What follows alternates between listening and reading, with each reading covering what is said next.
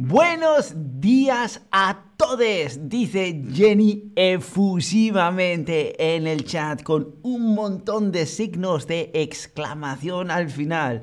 ¡Buah! Hola Jenny y hola a todos. Veo a Stephanie saludando desde Berlín porque Vana nos saluda desde Madrid. En cualquier caso, a todos, bienvenidos, bienvenidas, bienvenides. Como sabéis, en Shutterbug nos interesa mucho saber qué temas eh, os interesan a vosotros, porque es de lo que queremos hablar. Y es por eso que hoy vamos a hablar de un tema de super actualidad y que seguro que os va a interesar. Mi nuevo corte de pelo. ¿Qué os parece? ¿Creéis que deberíamos hacer un stream entero sobre mi nuevo corte de pelo veraniego? Bueno, por supuesto que no, era una broma.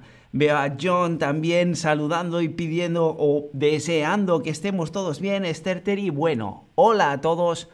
Hoy no vamos a hablar de mi corte de pelo, vamos a mencionar las diferencias entre el español de España y el español en Latinoamérica, porque como sabéis, el español es muy variado.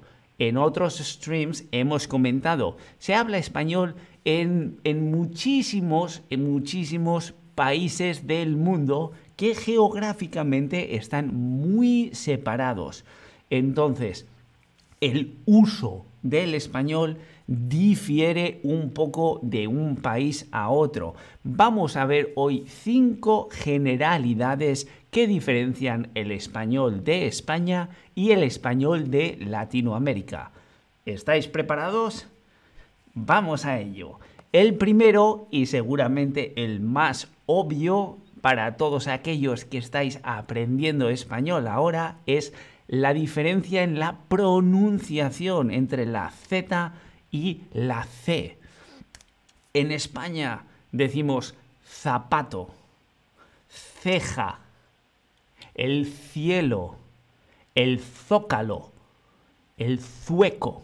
El zócalo es la plaza que está en medio de la ciudad, como por ejemplo el zócalo en México DF, en el Distrito Federal. Y un zueco es un zapato de madera. Como veis, muchas.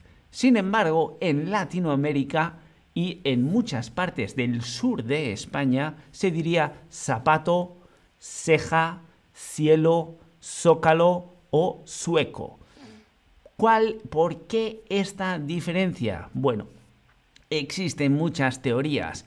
La más probable es que cuando los primeros colonizadores españoles llegaron a América, la mayoría de los marineros venían del sur de España, en el cual el uso de la pronunciación es el que comentaba, esa s ligera, en vez de la más característica del norte de España. Así pues, la forma en la que se introdujo el español en América tenía ya esa característica. Aparte de eso, entre tener que hacer y hacer solo pues es más fácil. Por lo tanto, los indígenas tenían que aprender solo un fonema en vez de dos. Son diferentes teorías, pero es algo muy, muy característico y muy chocante para la gente que está aprendiendo español. Pongamos que Clara dice zorro y cima. ¿Ella está hablando español de España o de Latinoamérica? Zorro y cima.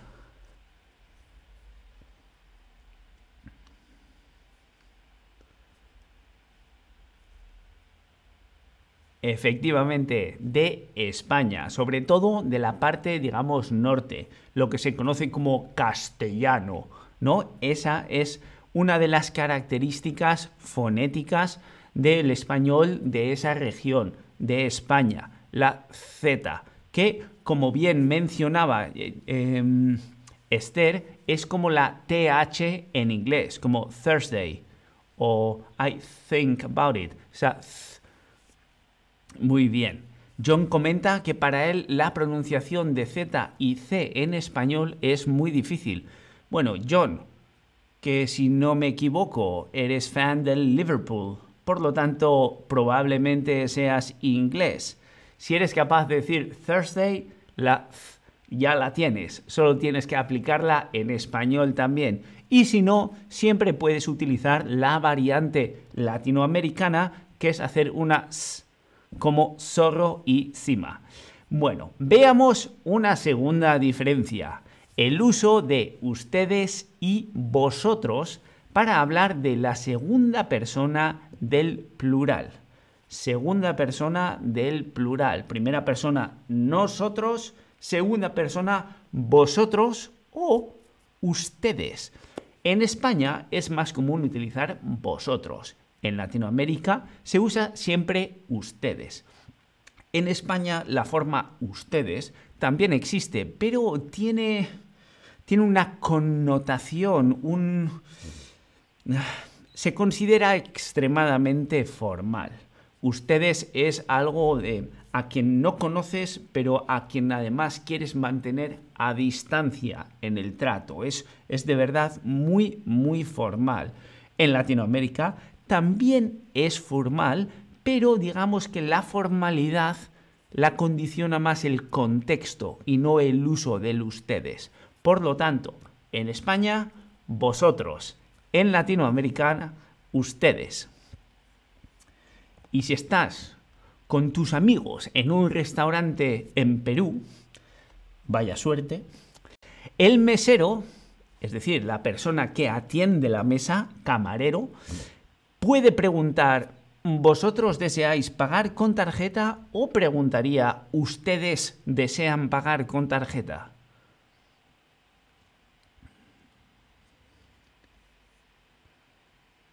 Efectivamente, en Latinoamérica, ustedes. En España, vosotros. ¿Y por qué? ¿Por qué hacemos eso? En España, el uso de es extremadamente formal. ¿De qué uso estamos hablando? ¿De vosotros? ¿De tú? ¿De ustedes? Lo acabo de mencionar. Efectivamente, ustedes existen en España, pero su uso es extremadamente formal. Es muy, muy raro.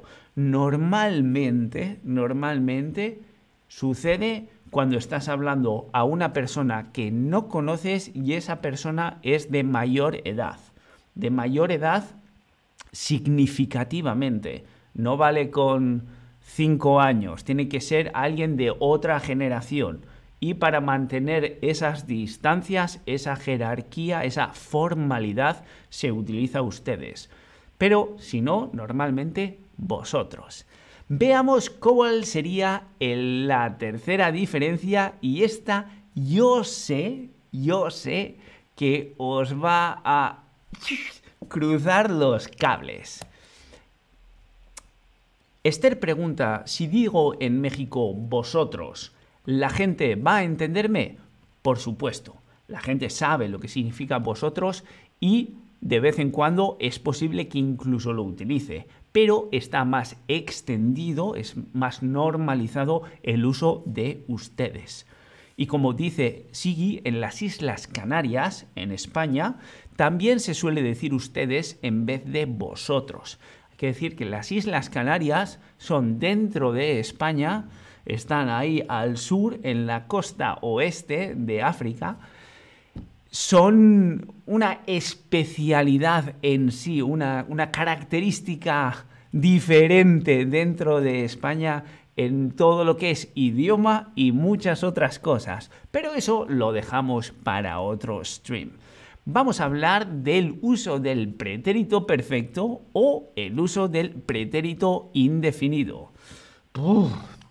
¿Y eso qué es? Bueno, si por ejemplo yo te digo, hoy he ido al trabajo o si digo hoy fui al trabajo. Bueno, En España, si estamos hablando de una acción que ha sucedido en el pasado, pero el tiempo, la unidad del tiempo en la que ha pasado todavía no ha acabado, utilizamos el pretérito perfecto. Hoy he ido. Ayer fui.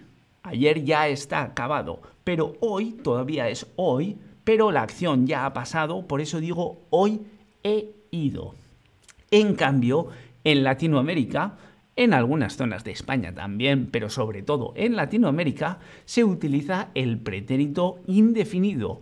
Hoy fui. Es decir, en Latinoamérica, todo lo que ya ha pasado, haya sido hoy, ayer o hace un siglo, se usa normalmente el pretérito indefinido. Hoy fui, hoy comí, hoy leí, ayer lo que sea. Pero en España, si estamos todavía dentro de la unidad del tiempo, es decir, hoy, esta semana, este mes, todavía es este mes, he comprado, he leído, he nadado, etcétera, etcétera. Es decir, utilizamos el pretérito perfecto. Es un poco difícil para quien está aprendiendo español porque dices, bueno, ¿y por qué voy a usar dos tiempos verbales diferentes si puedo usar solo uno y ya está?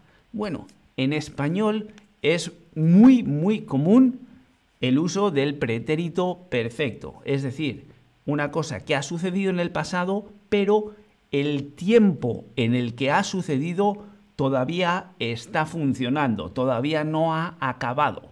Este año, este siglo, esta vida, etc. La pasada vida, pretérito indefinido, pero esta vida, pretérito perfecto. Así pues, tu amiga colombiana te diría, hoy trabajé mucho y por eso no desayuné o te diría, hoy he trabajado mucho y por eso no he desayunado. ¿Tú qué crees? Hoy todavía no hemos acabado, pero resulta que tu amiga es colombiana, por lo tanto ella utiliza normalmente el pretérito indefinido, es decir, hoy Trabajé mucho y por eso no desayuné. Muy bien. Todo es correcto. Ay, eso me da alegría. Veamos el cuarto punto y es vocabulario. Bueno, esto creo que es obvio. Según en qué país, en qué región, hay objetos que tienen un nombre u otro nombre. Por ejemplo, en España a esto se le llama móvil teléfono móvil. En cambio, en Latinoamérica, a la mayoría de los países lo llaman celular. Celular, seguramente derivado de cell phone, teléfono celular. No lo sé, pero es posible. Esther dice, My teacher from Buenos Aires asked me, ¿has estado en Alemania? ¿Has estado en Alemania, Esther? ¿Has estado esta vida tuya en Alemania? Como os comentaba, es un uso extendido, no quiere decir que sea correcto o incorrecto. Es lo más extendido para que sepáis que lo normal en Latinoamérica es el uso de estuviste en Alemania, sin embargo, puede bien ser que también lo usen como en España has estado en Alemania. Veamos otras palabras que son diferentes en España y en Latinoamérica. Ordenador, ordenador o, como dicen en Latinoamérica, computador o computadora. Tenemos el coche, al cual lo llaman carro o auto. Y por último, zumo. El zumo es fruta exprimida, ¿no? Líquido de fruta para beber zumo o jugo. Así pues, ya veis diferentes palabras para el mismo objeto según estéis en España o en Latinoamérica. Y por cierto, dentro de Latinoamérica, según en qué región estés, también hay diferentes palabras para el mismo objeto. Así que, uh, con que lo sepáis, está bien para que estéis atentos y no os pille desprevenido. ¿Cuál de estas palabras no es típica del español de España? ¿Zumo, coche o computador?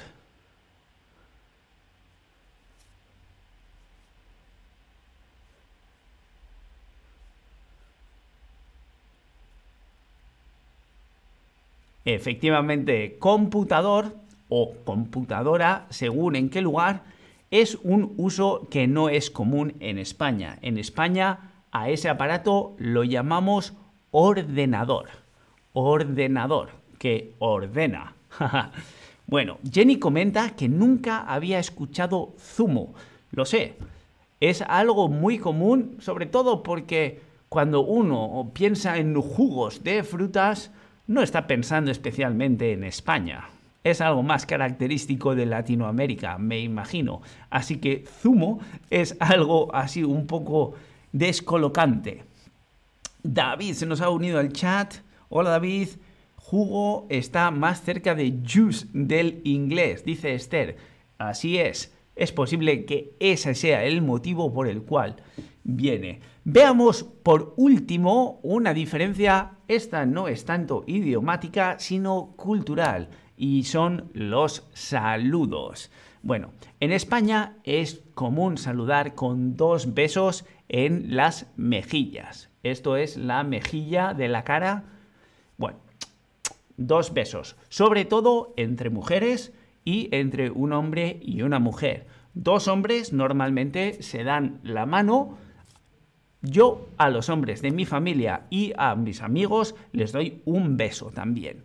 En Latinoamérica, en cambio, se saluda solo con un beso en la mejilla. Los hombres, como es común, a los hombres se saludan un poco más distantes y se dan la mano, aunque en Argentina todos se saludan por igual y es decir, con un beso en la mejilla. Así que ya veis, los saludos dos besos, un beso o dar la mano, también marcan diferencias geográficas dentro de la cultura hispana. Y si estás en Argentina, debes saludar a todos con dos besos en la mejilla. ¿Verdadero o falso?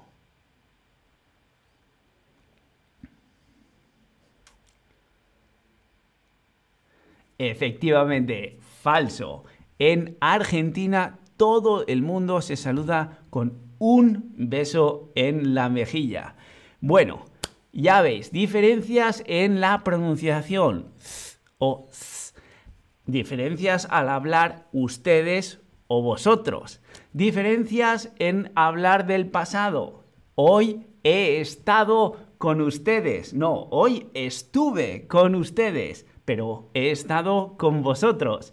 Diferencias en las palabras. Un buen zumo, no, es un buen jugo. Bueno, me monto en mi coche, no, dirás el carro o el auto, el computador, el ordenador, el celular, el móvil. Bueno, como veis, muchísimas, muchísimas diferencias, pero lo que queda es dos besos y un buen abrazo siempre, como dice David que es la forma de demostrar cariño como el que os tengo a vosotros.